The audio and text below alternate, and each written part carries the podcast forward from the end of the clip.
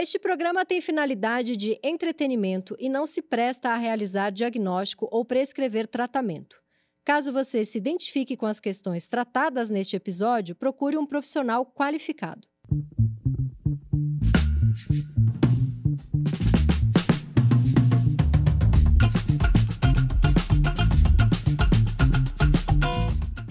Olá, esse é o Desculpa o Transtorno, um videocast maravilhoso. Comigo, Tati Bernardi, que sou uma estudante de psicanálise, e com ele, Christian Dunker, que é essa sabedoria em forma de pessoa. Se você tem a sua neura, a sua loucurinha, tá fora da casinha, tem uma mania, manda um e-mail pra gente, desculpa o transtorno, Quero agradecer que a gente já recebeu mais de 450 e-mails, o programa é um sucesso, estamos muito felizes. Vou ler aqui agora é, a filha de pelúcia, um e-mail que a gente recebeu. Olá, Tati e Christian. Sou casada há 10 anos com um cara que detesta crianças e o considero uma pessoa muito autocentrada, reclamona e ansiosa. No nosso primeiro aniversário de namoro, ele me deu uma boneca de pelúcia que ele chama de filha. Ele faz uma vozinha para ela, mas não com palavras. Ele sempre fala alguma coisa com sons, imitando as palavras, e me pergunta o que ela falou, e eu tento adivinhar pelos sons que ele emite. Eu achava muito engraçado no começo, mas já se passaram 10 anos e ele continua com essa coisa. Ele morre de preocupação com ela. Uma vez fingi que tinha perdido em uma viagem e ele surtou. Depois de esquecermos essa boneca no hotel durante a viagem, ele parou de levar ela com medo de perdê-la, mas sempre diz que está com saudade da nossa filha quando viajamos a algum lugar. O que eu acho incrível é que ele é uma pessoa que tem pouca empatia, é inacessível emocionalmente e, por meio dessa boneca puída, ele transmite uma doçura e carinho que ele não tem com ninguém. Em geral, ele não fala sobre sentimentos, nem entre quatro paredes, mas diz com mais frequência que ama a filha dele de pelúcia do que ele diz para mim. Não consigo tecer crítica a essa situação absurda, pois tenho medo de perder conexão com essa válvula de escape que ele tem para o sentimento. A outra válvula é o álcool. Ele é alcoólatra e seu pai morreu de problemas decorrentes do uso do álcool. Estamos em uma relação muito feliz em termos de cumplicidade, mas sinto que ele é uma pessoa incapaz de amar e ter empatia pelo próximo, o que me afasta muito dele, às vezes. Tenho muita dificuldade em desvendar como uma pessoa austera e inacessível emocionalmente se deixa transformar dessa forma em uma situação ridícula como essa. Ele só faz a vozinha e cuida da boneca quando estamos nós dois a sós. Eu entro no jogo e, apesar de ridículo, deixo ele interpretar o papel de pai. Ele não quer ter filhos. Aí só um, uma observação que ela manda aqui. Ele tem uma relação muito esquisita com a mãe. Ela é muito dependente de, dele em termos práticos para resolver pagamentos, compras, decisões financeiras, etc. Mas eles não conseguem ter uma relação afetuosa. Se vocês puderem, me falem se uma ausência materna na infância pode desenvolver um sintoma tão esquisito como esse. Uau! Uau! Bem forte. Uau, uau! Tati, o que, que você tem a me dizer sobre é a difícil, vozinha? né? A gente até estava comentando antes, quando uma pessoa manda sobre outro, Uhum, se a gente tenta conversar com quem mandou uhum. ou sobre o personagem que está sendo É, e eu acho que isso acho que vale, né, Tati, no sentido de que esse programa é um esclarecimento para as pessoas se aproximarem, quando necessário, de uma, de uma terapia, de uma experiência de escuta, né? É, de como, às vezes, as coisas vêm embaralhadas mesmo. A gente recebe uma mãe com um filho, ah, o, o neto com o avô, é, vem a família toda e você não sabe realmente quem é que quem é que você deve escutar, quem está precisando mais, quem pode mais. Né? Uhum. Então, esse trabalho de, de chegar assim, quem que é o sujeito da experiência, acontece aqui na nossa carta, mas acontece na, na vida real também. Uhum. Né? E, em princípio, tem uma, uma razão assim de método, que é escutar aquele a quem se- que se dirige a nós. Uhum. Nesse caso, É, é, é ela. é ela. Né? E por mais que ela fale de alguém, por mais que ela fale de alguém que é próximo, né? E quase que assim, convidando a gente a tecer considerações sobre ele. Mas o que a gente tem, e aí tem assim o rigor da clínica, é a fala dela, é, é a escrita dela. É o que eu faço com isso, e não o que, que vocês acham sobre ele. Exatamente, ainda que a gente vá levar em conta que tem um outro personagem. Claro. Né? claro. É, ela não está, é, vamos dizer assim, é, simplesmente é, devaneando sobre a existência de alguém que poderia ser. É alguém concreto e real com quem ela divide a vida. Então, precisa levar em conta isso, mas secundariamente. Uhum. Né? Quer dizer, qual que é a questão que surge, então, de maneira mais uh, saliente nisso aqui? O mais forte para mim, quando eu li, é que ela não faz nenhum elogio a ele. Ela não explica de nenhuma forma o que faz ela ficar com ele. Uhum, uhum. Né? É sempre assim: ele é inacessível emocionalmente, é, ele só transmite doçura e carinho a uma boneca, ele não é assim com mais ninguém. Ele diz que ama a boneca, mas não diz que me ama. Mas apesar disso, e eu acho que você escutou bem, ela não se queixa. Ela não diz, olha, ele não tem empatia comigo, Uhum. nossa relação tem um problema porque eh, eu queria estar mais próximo e ele, e ele, e ele não é. Eh, eu queria ter filhos e ele não, ah, e ele não quer. Ela não fala, eu tô sofrendo. Ela só fala, isso é Isso. ridículo. Isso. Eu topei no começo, mas agora tá, tá demais. Uhum. É, é um sofrimento assim em aproximação. Né? Talvez se ela pudesse continuar a falar, falar e contar para a gente detalhes e a gente for, fosse puxando, ela chegasse a isso. Mas os comentários mais fortes delas, é, dela é sobre assim: olha que ridículo. Uhum. Eu estou fazendo uma coisa que me envergonha.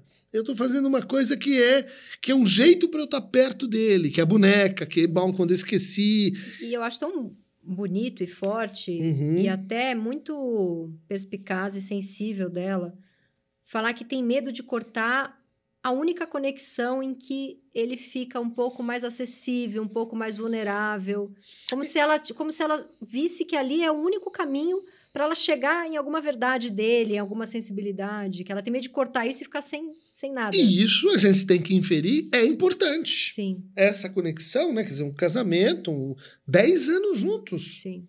Né? É, é, é algo que talvez ela, ela queira mais, mas, ah, mas tá aí, por- mas pela a- via da boneca. Ela fala: nós temos uma relação muito feliz em termos de cumplicidade. Uhum. né? Eu falei que ela não tinha elogiado, mas tem esse elogio aqui. É, e é um elogio a eles, né? Uhum. aos dois. Nós somos cúmpli- cúmplices, né? E, e- e ela se deixa entender, né? O que me afasta muito dele, às vezes. Isso acho que é, a gente pode comentar que ela diz, ele é uma pessoa austera, ele é uma pessoa assim que tem esse traço de, de talvez de distância, de pouca empatia, mas isso não o torna menos amável. Isso, é- isso é muito, muito interessante para o nosso, pro nosso momento em que a gente acha bom, que certas pessoas com certos traços, do tipo extroversão, do tipo aproximação para o outro, elas são mais amáveis do que outras. né? Uhum. Na verdade, você tem formas infinitas de amar, né? E algumas são assim, que nem aquele, aquele restaurante japonês que o cara vai e pede ouriço, sabe? Que é uma delícia, mas você precisa saber como é que entra, né? Sim. O é, que, que você me diz aqui do cachorro que não latiu? O que que tá nessa história, né? É, tão redondo, tão, tão bem posto. Ela escreve bem, né? Ela Tati? escreve super bem. E- mas tem algo que a gente diria assim: é, a gente é chamado para a história da boneca, a gente é chamado para é, para coisa da, da, da voz que ele faz, e eu acho isso bem interessante. Mas o que, que seria de se esperar aqui a mais? Né? Não tem sexo aqui, né? Au! Até mesmo quando ela fala, né? Entre quatro paredes. Entre- porque quando ela diz, ele não fala som- sobre sentimentos nem entre quatro paredes. Ela usa uma expressão típica para falar de sexo, Uhum. para dizer quase como se ele não tivesse expressividade ali, né? Exato. E tem, é um relato muito corajoso, né? uma situação di- diferente. Ela, ela conta isso em detalhes, Mas a gente fica assim se perguntando, e aí começa a nossa especulação e o, e o fato de que aqui a gente, no fundo, a gente se interpreta. Uhum. Eu lendo você, você me lendo, a gente interpreta as, as, as, criações que a gente faz em cima do, do texto recebido, né? como uma espécie de exercício Sim. mesmo. Né? E, de fato, falta, assim, a pergunta que fica é, e essa filha, ela, ela vai para a cama? ou ela fica de fora. Né? Então, sua pergunta é se ela faz parte de um certo fetiche entre eles. Exatamente. Né? Esse seria uma pergunta, uh, bom, se a gente fosse entrar nas minúcias assim mais clínicas, né? Será que essa filha de pano está mais do lado de um fetiche? E aí ele funciona assim para apaziguar a angústia, mas ele é também instrumento de gozo. Uhum. Né? Ela, ela vai para a cena, ela vai para dentro dos quatro paredes. Né? Até a gente poderia dizer: olha, com, com a filha a gente deixa de fora, né? mas nesse caso, por um intermédio do fetiche, a gente tem um relacionamento incestuoso. Né? Mãe, o pai e filhinha. Que juntos. são aquelas pessoas que me chama de que pede para chamar de papai na hora do sexo, pede para. Que é outra montagem. Porque Ou aí... como a gente estava comentando. É tem aquele infantilismo de pessoas que se vestem de nenê, pede para a mulher, tro... mulher trocar a fralda. Uhum. Então, interessante você colocar, porque assim, não necessariamente numa fantasia, porque essa é uma fantasia? Você pode dizer, ah, semelhante aos que gostam de apanhar, semelhante aos que gostam de ser bancar enfermeiro ou enfermeira ou super-homem. Essas fantasias que assim a gente vai em sex shop e tem lá, uhum. né? A uhum. bruxa, ou, etc. Uma coisa é a fantasia, né? E a fantasia eh, ela está presente na neurose, na psicose, na perversão. É, outra coisa é quando a gente tem um objeto né? Pode ser, sei lá, naquele filme Obscuro Objeto Desejo, né? uma caixinha que tem que estar tá sempre do lado e que faz parte do meu gozo que tem a caixinha ali. Uhum. Senão, senão não vai. Né? Ou as botas, ou o ursinho de pelúcia, ou a boneca de brinquedo. Estaríamos do lado mais do fetiche ou de uma outra coisa que o Winnicott descreveu, né, como o, o objeto transicional. Uhum. Né?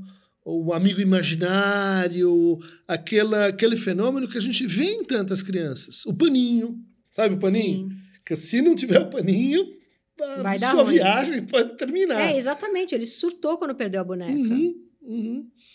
E a função do objeto transicional, ela, é, ela é, é diferente ele não se reduz a ser um objeto sexual, portanto, ele não tem essa, essa utilidade, mas ele é uma espécie de garantia de presença na ausência e de ausência na presença. Christian, mas é. assim, o, o objeto transicional, quando, ele, quando a pessoa precisa de um objeto transicional como uma boneca de pelúcia. Eu imagino que esse cara deve ter uns 40 anos de idade. Uhum. Já não, já, já esse boneco, já, já não pode pensar em fetiche, porque assim, uma criança com uma boneca e precisa dela para conseguir dormir longe da mãe é um uhum. objeto transicional. Um cara de 50 anos que precisa levar uma boneca para transar, já o, o Winnicott aí já virou pervertido. É, é, é, acho que essa é uma boa conjectura, porque seria assim um caso muito raro, Sim. né? Em que, de fato, um objeto transicional evolui para um fetiche, ou seja, ele se sexualizou em algum ponto. Sim. Né? Ele é, deixou de ter aquela função separadora, mais assim intersubjetiva, de ser um apaziguador para angústia né? com, com o meu paninho e eu estou. Não é que eu estou com a minha mãe, com o meu pai, eu estou com algo que representa, inclusive, é, o humano e o inumano. Uhum. Né? A própria transição, né? a própria, própria passagem. E é, a gente tem aqui é, indícios é, de que isso funciona muito na aproximação mais intersubjetiva deles. Sim. Né? É porque é, ele faz vozinhas, essa parte eu acho tão. Ele faz uma vozinha para ela, mas não com palavras. Uhum. Ele sempre fala alguma coisa com sons, imitando as palavras, e me pergunta o que ela falou e eu tento adivinhar pelos sons que ele emite. Tá. Eu acho isso aqui. Eu acho que aqui tem alguma coisa, assim. Uhum. De. Quase um, um jogo de sedução né? No, no com- isso, isso ela diz, isso, isso tá bem no parágrafo em que ela tá dizendo que no começo era engraçado, ela se divertia. Isso Uhum. me parece aquele começo de, de flerte que você fala, ah, ele me mandou uma mensagem, amiga, mas eu não sei exatamente o que ele quis dizer. Me ajuda a interpretar? E só que ele Tá. faz isso com a boneca. Tá? Você tá falando assim, me ajuda a interpretar, porque eu, eu Tem fiquei um burra. mistério. Eu não Ai, consigo não- entender. Não, tem um mistério nesse jogo da sedução. Só que ele faz isso Tá. ni, com vozinha, através da boneca. Ele fala, ele, ele, ele fala, mas não com palavras. Isso parece Uhum. um jogo. Então, tem um conceito né, psicanalítico para descrever exatamente esse processo, chama-se regressão. Uhum. né? Freud diz, na medida que a gente vai eh, crescendo, né, eh, antigos amores vão ficando para trás, antigos prazeres vão ficando para trás, antigas fixações, objetos transicionais vão, vão caindo, a gente vai, vai se separando. Só que sob determinadas circunstâncias, sei lá, eh, não encontro satisfação aqui, passei por uma crise ali, eh, estou em eh, abstinência lá. O que, que as pessoas fazem? Elas regridem. Uhum. Tópica, dinâmica e temporalmente. São três tipos de regressão. né? Como, como funciona cada uma?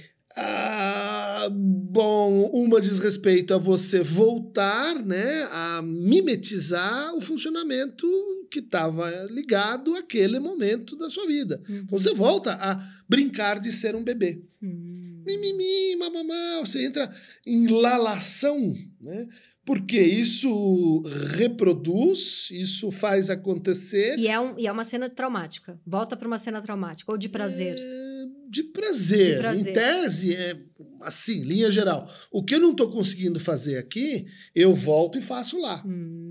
Então. Sou eu, todo problema que eu tenho na minha vida, eu preciso assinar um. Preciso assinar meu divórcio. Eu assinei meu divórcio no sonho, no recreio, com sete anos de idade, de uniforme na- no pátio da escola. Mas com sete anos você estava se separando? Não, no sonho. Ah, no sonho. Tá. Tudo, tudo de difícil da minha vida, eu Uhum. sonho que eu resolvo aos sete anos de idade, vestida com a minha roupinha da escola no pátio da escola. Então, eu assinei meu divórcio na hora do recreio. eu, te- eu saí da minha Ah, casa, eu resolvi sair da minha casa aos sete Aham, anos no pátio da aham. escola na hora do recreio. Eu volto para essa cena Tá. de um dia feliz na hora do recreio aos sete anos de idade com o uniforme. Eu resolvo toda a minha vida Uhum. num sonho que é recorrente. Todo mês eu tenho esse sonho. Nossa, mas fazendo, aproveitando esse teu relato, né? Eu posso pensar como regressão porque é- Uhum. é, é no sonho.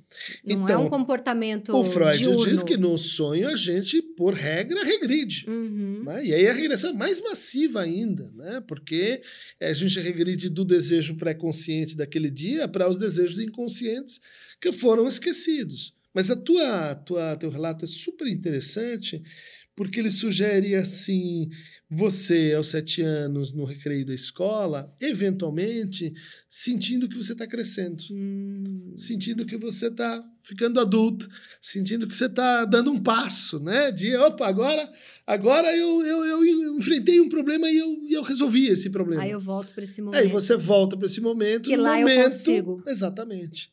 Né? Você se, se reassegura. Nesse caso, a gente pode dizer um momento de satisfação, um momento de prazer, tem ali um objeto, mas é muito mais um modo de funcionamento seu né? Uhum. Então, temporal, tópico e dinâmico. Né? Quer dizer, o, o dinâmico tem que ver com conflitos. né? Então, você volta num conflito. E o tópico tem que ver com essa ideia de que você volta ao lugar do crime para resolvê-lo melhor. Né? Para fazê-lo de novo, para fazer eh, mais bem feito. Muito E eu acho que a gente tem uma regressão aqui de um outro tipo. né? É, mas você sabe que me pega ser boneca? Porque Uhum. assim, é, tem muita coisa com boneca. Então tem aquele, aquele livro maravilhoso Sim. da A Filha Perdida. A, Que a é- garota ideal Não, ou a filha a, perdida? não, tem a Garota Ideal. A filha perdida é a Ferrante. Ferrante. Filha Tá. Perdida Ferrante, ele é todo é boneca. A boneca se perde. Uhum. Ela é toda é contado, né? Essa mãe que em algum momento precisou ficar sozinha e ficou um, um- um, sei lá, um ano, dois, sem Uhum. ver as filhas. Mas ela tem uma boneca da infância dela, que as filhas não, não cuidavam. E aí depois ela encontra uma mãe que tem uma filha pequena e ela rouba a boneca dessa Uhum. filha. Ah, sim. Uhum. Então, Helena Ferrante já tem a boneca. Garota Ideal é o cara que se apaixona por uma boneca inflável. Uhum. o Ted, que a gente lembrou hoje, Sim. que do é Mark Wahlberg. que né? ele tem ali a relação com o ursinho de pelúcia. Mas ali, né, é um passo, acho que além, porque na, na Helena Ferrante, ela cuida da boneca, ela lava a boneca, a Hum, boneca tá costura. costura. Você tem um manejo de cuidado de um objeto ah, onde se deposita coisas. No TED, o urso fala. Uhum. Né? E é malandro, se droga, é, safado. Esse. Que é, assim, um passo a mais, né? Tá mais psicótico do que qualquer um aqui. É, é aquela coisa assim, né? Eu falo com o meu relógio, eu, Se mando mensagem. Se ele responder- aí você começa a se preocupar sim, sim. num segundo, num segundo nível, né? sim. Mas acho que sim, esses filmes, o próprio Xi, né? Em que a pessoa. Se apaixona por, um, por, um, por uma, Uma máquina, voz. por uma voz, né? E tem esse conto do, do Hoffman, né, que o Freud analisa, chamado O Estranho. Uhum. Agora traduziu-se aí mais recentemente por Infamiliar, em que o personagem principal tinha perdido o pai quando criança e eh, se apaixona por uma boneca, uma boneca chamada Olímpia, um robô. Né? E ele não percebe que ele está apaixonado. Né? Ele está, vamos dizer assim, reconstituindo um amor da infância, vendo ali, depositando coisas que, que ele criou na sua própria fantasia. Uhum. Né? Ah, acho que talvez nós estamos numa, numa dinâmica desse tipo, cara, né? mas eu imagino que esse cara deva ter, de novo, como eles estão há 10 anos juntos, e fico imaginando que esse cara deva ter lá os seus 40 anos. Ele é de uma época que, para um garoto brincar de boneca, era mais difícil, né? Para onde que ele Bem tá voltando? colocado, Bem colocado. Em nenhum momento essa eh, aproximação, né, que na nossa cultura seria um, uma, um, um- um brincar eh, fe- feminino, de meninas, né, Uhum. isso não, não é levantado. É. né? Eh, em lugar disso, a gente tem a vozinha, né? a voz da criança, a boneca, e talvez a gente pudesse fazer a seguinte pergunta: por que, que a gente volta a essa cena e re- reencena isso como uma criança? né? Uma resposta, até para a gente pensar no infantilismo enquanto fantasia, é a seguinte: é, eu vou descobrir a sexualidade. E eu vou descobrindo isso em encontros. Né? Encontro na cena do recreio, né? aparece alguém, o primeiro beijo, o primeiro toque, a, a primeira experiência de orgasmo. Hum, ele voltou para É. onde ele, pela primeira vez, teve alguma conexão com a sexualidade dele, talvez. Talvez. Talvez. Ou ah, a gente poderia, assim, né, elocubrar que esse é o ponto de junção que falta explicitamente na versão dela na história, Uhum. que é entre o sexual e o amoroso. Né? Onde é que prazer e afeto se juntam? Na boneca. A partir da boneca. É porque é muito bonito quando ela fala que ela depende, ela não quer cortar, apesar dela achar a cena ridícula, ela não corta porque é como se fosse o único portal em Uhum. que ele tem alguma vulnerabilidade, algum sentimento exposto ali. Sim, que como se eu estivesse dizendo para você chegar perto e para a gente poder ter essas duas coisas juntos, precisaria de uma porta chamada boneca de pano. E aí ela fala que ele bebe, e eu fico pensando como o álcool também, Uhum. ele dá uma baixada nessa nessa parede, nessa É, bom, o álcool ele é um ah, supressor, né, de coisas e um indutor de outras coisas. Uhum, né? uhum. Então, ah, é, quando vira um sintoma, né, quando vira uma, uma dependência, uma adição, ele é uma coisa pouco específica. né? Ele pode estar ligado a, por exemplo, aquela pessoa que, bom, tem um momento ruim no dia, daí chega em casa, bom, está meio triste, daí toma um esquinho para melhorar o ânimo. Uhum. Dali a pouco ela tem uma depressão e tem uma adição. Né? Porque... É, e é muito comum algumas pessoas falarem: Fulano só é legal bêbado. Eu gosto do Fulano quando ele bebe um pouquinho. Sem beber, ele não Ah. conversa, a gente não Uhum, sabe nada uhum. dele. Ele bebe, ele conta da vida, ele é uma pessoa expansiva, ele é cheio de amigos.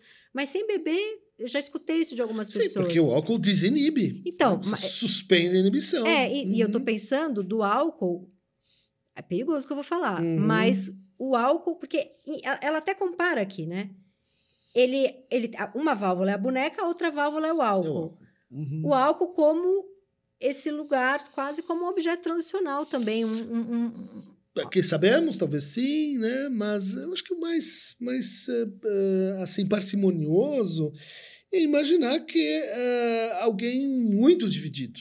Uhum. né? muito dividido entre, eh, vamos dizer assim, a vida diurna, de adulto, de trabalhador, e a vida infantil, ah, de, de, de, de cenas, ah, vamos dizer assim, que insistem na vida da pessoa.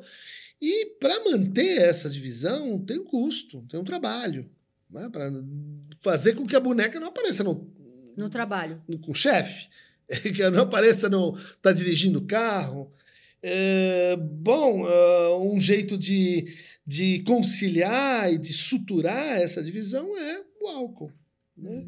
Quer dizer, ela pode vir mais misturada com outras coisas, eu deixo isso avançar naquilo e aquilo avançar Mas nisso. todo mundo, todos nós, a gente não tem que aquietar um pouco a, a nossa infantilidade para poder brincar de adulto o dia inteiro? Esse cara só não é Uhum. um pouco mais Sim. exacerbado? É, eu acho que nesse caso eh, teria essa função mesmo mais, mais comum, né? mais, eh, mais típica de eh, fazer com que a divisão que a vida exige da gente entre a casa e a rua, entre a família e o trabalho, possa ser melhor tolerada e custe menos subjetivamente.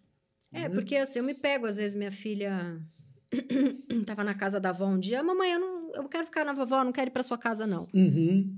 E por meio segundo eu tive uma reação, peguei minha bolsa. Então fica aí mesmo! Aí eu pensei, meu Deus, ela tem cinco e eu tenho quatro. Aí eu fiz, tô brincando, meu amor, mas eu Sim. não tava. Eu vou pra um lugar de mágoa, Sim. eu fico vetando uma, um- uma, uma criatura de seis anos que mora dentro de mim em alguns momentos. E, Uhum. e conversando com outras mães, enfim, não só no assunto maternidade, tem uma criança que às vezes, numa briga, Reaparece. reaparece. Isso pra todo sim, mundo, sim, né? Perfeito. Aqui ele só é, ele só botou Uhum. por talvez ter uma dificuldade maior de ter feito essa. Mas, por outro lado, a gente vê que ela é uma boa parceira para isso. Uhum. É. Só tá achando a cena meio ridícula, né? E como ela coloca, não consigo tecer crítica a essa situação absurda. Quando é que a gente suspende a crítica? Ou seja, quando é que a crítica não, não evolui para uma série de consequências, de atos punitivos ou de, de afastamento? Quando a gente ama e não quer perder a pessoa, quando a gente também tá num jogo ali que a gente também mostrou coisas que aí. Porque Exato. quando ela diz a cumplicidade, eu fico pensando o que de ridículo ela faz que ele topa. Assim, Exatamente. É, vamos dizer que alguém que se faz de eh, criança, de nenê, está esperando do outro lado um acolhimento materno. E ela pode estar gostando, né? Ela. É. eu, eu- eu- eu queria evitar algo nessa direção, mas Eu me dá a impressão fazer- de que. É por É. isso que a gente não critica, porque a gente não critica nossos filhos, não critica. Porque é verdade. ah, ela tá. aquela, aquela situação, vamos dizer assim, de. Ela fala, ele, ele não quer ter filhos, mas ela não diz nós não queremos ter filho, até porque É. ela já tem, né? É. É, É, ele. bom, é, especulando é por nossa conta, É, hein, gente? especulando, não conhecemos eles. É. Agora, uma última... Mas ela É. fala aqui, ó. Se puderem, falem se uma ausência materna na infância, tá falando, acho que é dele, né? Pode desenvolver um sintoma tão esquisito como esse. né? Ela tá ausência dando- materna pode desenvolver tudo, né? Exato, bem colocado. Bem colocado. Tudo. É, justifica qualquer Eu coisa. acho, eu né? acho, Christian, que você ficou com medo de usar a palavra fetiche. Eu- eu- por quê? Porque, é, bom, tem um peso né, na nossa cultura e a gente associa muito o fetiche com o- um funcionamento psíquico conhecido como perversão. Que também não tem problema. E a palavra perversão, muitas pessoas associam com o cara que entra Exato, tirando numa escola, exatamente, que não tem nada a ver. Exatamente. Então, isso ah, faz a gente usar com reservas, né? uhum. né? Faz a gente eh, limitar, por não exemplo, é que não a associação... tem nada a ver, é que existem vários tipos de perversos. Vários né? tipos de é. perversos, né? Alguns a gente pode dizer, ah, então esse, esse exerce o seu sadismo, ou o seu masoquismo, ou é um psicopata, um sociopata, mas alguns, nem todos, né? Então, uhum. Então, é, é, uma, é uma situação assim, Tem psíquica... pervertido de salão, tem pervertido amigo. Uh, sim, que a gente dá risada, que, que as pessoas nem percebem, né? Que aquilo é uma perversão. Uma, por exemplo, tinha um paciente do Freud que só conseguia se encantar por uma mulher se ela tivesse um brilho no nariz. Um brilho no Um nariz? brilho. Um brilho que ele não conseguia dizer, dizer exatamente como ela, mas ele olhava para uma menina e dizia: Ah, você tem um brilho, então podemos namorar. Não, você não tem o um brilho, então você. Nossa, podia ser a mulher mais linda do mundo, não funcionava porque tinha que ter o brilho no nariz. Esse brilho no nariz é um fetiche. Sim. Né? E vinha do seguinte, né? É, em alemão se diz Glanz auf die Nase. Glanz é brilho, die Nase é nariz. Só que esse cara tinha sido criado por uma babá que era inglesa e que falava inglês com ele. E Glanz, em alemão, brilho. Glance, em inglês, quer dizer olhar. Hum. Então, ele reconstituía naquela fetiche o olhar querido da babá, qual ela estava fixado. Que bonito. Uma perversão linda, vamos Lindo, dizer assim. Maravilhosa. É, limita um pouco, porque você vai Sim. perder aquela uh, XL é, Bündchen. Tem que, uh, tem que colocar um glitter no nariz. Exatamente. Ganhou, levou. Muito bom, Christian. Muito bom para a nossa amiga aqui que escreveu, não colocou o nome.